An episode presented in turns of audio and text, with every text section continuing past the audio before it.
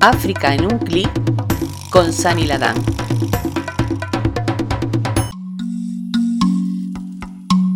Saludos y bienvenidos a este nuevo episodio de África en un clic. Un pueblo que no conoce su pasado, sus orígenes y su cultura es como un árbol sin raíces. Marcus Garvey.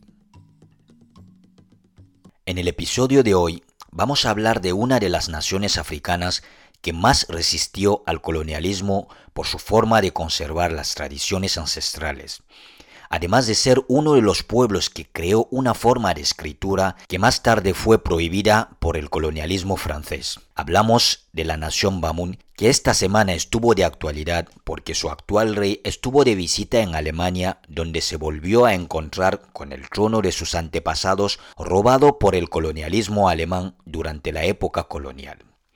Tendremos el honor de abordar el tema en este episodio con Hassan Fouapon, que forma parte de esa nación y reside en España. Los Bamun son un pueblo de África Central establecidos en el oeste de lo que conocemos hoy en día como Camerún, en un territorio que comparten con los Bamileke y los Tikar, cercanos a ello por sus ancestros comunes, sus estructuras sociales y sus lenguas. Viven de artesanía, del comercio y de la agricultura. El símbolo conocido de la nación Bamun es una serpiente bicéfala. Fue adoptado durante la guerra del Mapu, que tuvo lugar a principios del siglo XVIII, simbolizando el doble poder y resistencia de ese pueblo que tuvo que llevar a cabo dos guerras al mismo tiempo contra los Pu y los Mapu. El reino Bamun fue fundado en el siglo XIV por los Muns, su capital fue la antigua ciudad amurallada de Fumban, conservada todavía. El fundador del reino, Fong Onfong, fue Nshareyen, un guerrero al que se le atribuye haber unido los 18 pequeños reinos de su alrededor bajo su trono. Esos reinos al final acabaron adoptando la lengua mayoritaria del gran territorio que pasaron a formar parte. En el siglo XVIII, el reino se enfrentó a la amenaza de la invasión desde el norte por los Fulani y los guerreros Chamba. Hacia el final del siglo, el rey disponía alrededor de 12.000 personas bajo su autoridad. Cabe destacar la figura del rey Joya Ibrahim, que marcó la historia de la nación Bamun. Este nació en 1876, considerado muy joven para acceder al trono.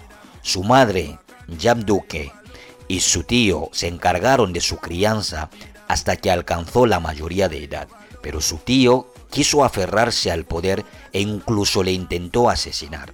Se salvará gracias al apoyo del rey Fulani del vecino reino Baño, que movilizó sus soldados para acabar con todas las ambiciones del ejército de su tío. Así tomó las riendas del reino con solo 18 años. Para agradecer el apoyo recibido por su nuevo aliado, Joya Ibrahim decidió convertirse al Islam. Con este rey en el poder, la cultura cobró una importancia notable en el reino Bamun. El contacto que tuvo con otras culturas le llevó a crear una escritura para su pueblo. Pasó más de 40 años desarrollando ese sistema de escritura para su propio idioma. A finales del siglo XIX, siguiendo un sueño, diseñó un primer sistema de 466 pictogramas. Luego redujo su número y les dio un valor silábico. El rey Joya habría optado por inventar su propio sistema de escritura, porque no quería utilizar el alfabeto árabe, tampoco el utilizado por los europeos que no permitía transcribir su idioma. También inventó un lenguaje secreto que estaba reservado para el rey y sus consejeros solo unos pocos textos fueron escritos en ese idioma. El alfabeto Bamun fue utilizado en el ámbito administrativo como el Estado civil, los impuestos, la justicia y los archivos históricos. Todos esos logros conseguidos por el rey Njoya llevó a los colonizadores franceses a sentirse amenazados hasta el punto de prohibir el uso de su sistema de escritura y destruyeron su imprenta, quemaron las bibliotecas y varios libros que había escrito, para después obligarle a exiliarse en Yaoundé en 1931 hasta 1933, donde murió a los 66 años. Como les decía al principio de este episodio, vamos a hablar con Hassan, para que nos cuente más detalles acerca del trono del reino Bamun robado durante la época colonial por los alemanes y que fue un tema de actualidad la semana pasada durante una visita del actual rey von Bonbon Joya al Museo Etnológico de Berlín. Muy buenas Hassan, bienvenido. Cuéntanos más acerca de esta polémica. Muchas gracias por invitarme. Se trata de un trono que se llama Mandu Yenu. La polémica en torno a este vino, como has dicho, a raíz de la visita del rey de los Bamun al Museo Etnológico de Berlín, donde estaba expuesto dicho trono desde su robo por los alemanes durante la época colonial. Durante esta visita, el instinto del rey le llevó a dirigirse directamente al trono y sentarse en el mismo, entre la euforia de sus acompañantes y la diáspora Bamun presente en ese sitio. Vimos las imágenes de ese trono y de qué está hecho eh, el mismo y por qué es tan importante y qué representa. Está hecho de determinados materiales, objetos y símbolos que eran monopolio del monarca, que los utilizaba como símbolo de poder.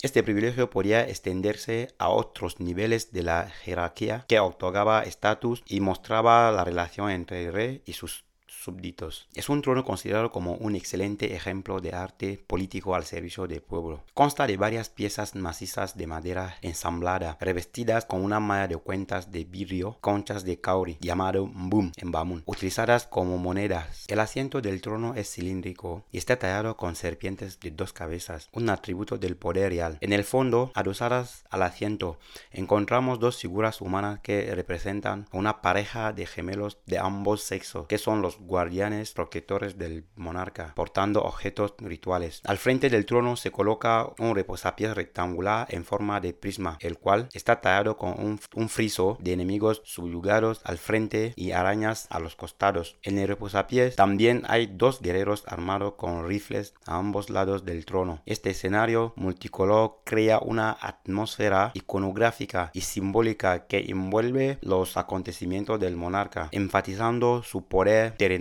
y espiritual. ¿Y cómo llegó ese trono a Alemania?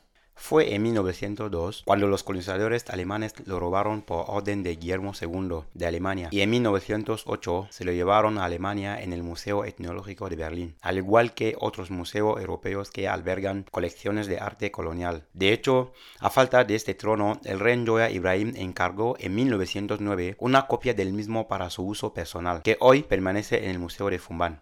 Bueno, y ahora que el actual rey ha entrado en contacto con ese objeto ancestral, ¿hay alguna medida para su restitución? Sí, además, el rey Joya Mohamed Nabil aprovechó ese viaje a Alemania para justamente pedir la devolución de ese trono y solicitó la apertura de un procedimiento oficial de restitución. Muchísimas gracias, Hassan, por estar aquí con nosotros y abordar este tema que nos parece muy importante. ¿Cuántas veces hemos escuchado decir que África no ha entrado lo suficiente en la historia y que las personas africanas no han creado absolutamente nada? Sin embargo, los museos europeos están repletos de obras y objetos sagrados de los cuatro rincones del continente africano y sin que los propios africanos puedan gozar de los mismos. Del Museo Quebranly en Francia hasta el British Museum pasando por el Museo Real de África Central de Bruselas y el Museo Etnológico de Berlín, entre otros, hay una gran probabilidad de que esos espacios culturales se queden vacíos cuando se realice una restitución completa de todo lo saqueado y robado durante la época colonial. Y para terminar, como dijo alguien de manera sarcástica, los británicos no se pudieron llevar las pirámides de Egipto porque pesaban demasiado si no hubiesen acabado en el British Museum. Hasta la semana que viene, inshallah. Y no olvides compartir este contenido en tus diferentes plataformas y suscribirte en nuestras redes sociales en Instagram, África en un clic, y en Twitter, África barra baja clic. Te leo en los comentarios. Gracias de nuevo y hasta pronto en África en un clic, donde te acercamos al continente.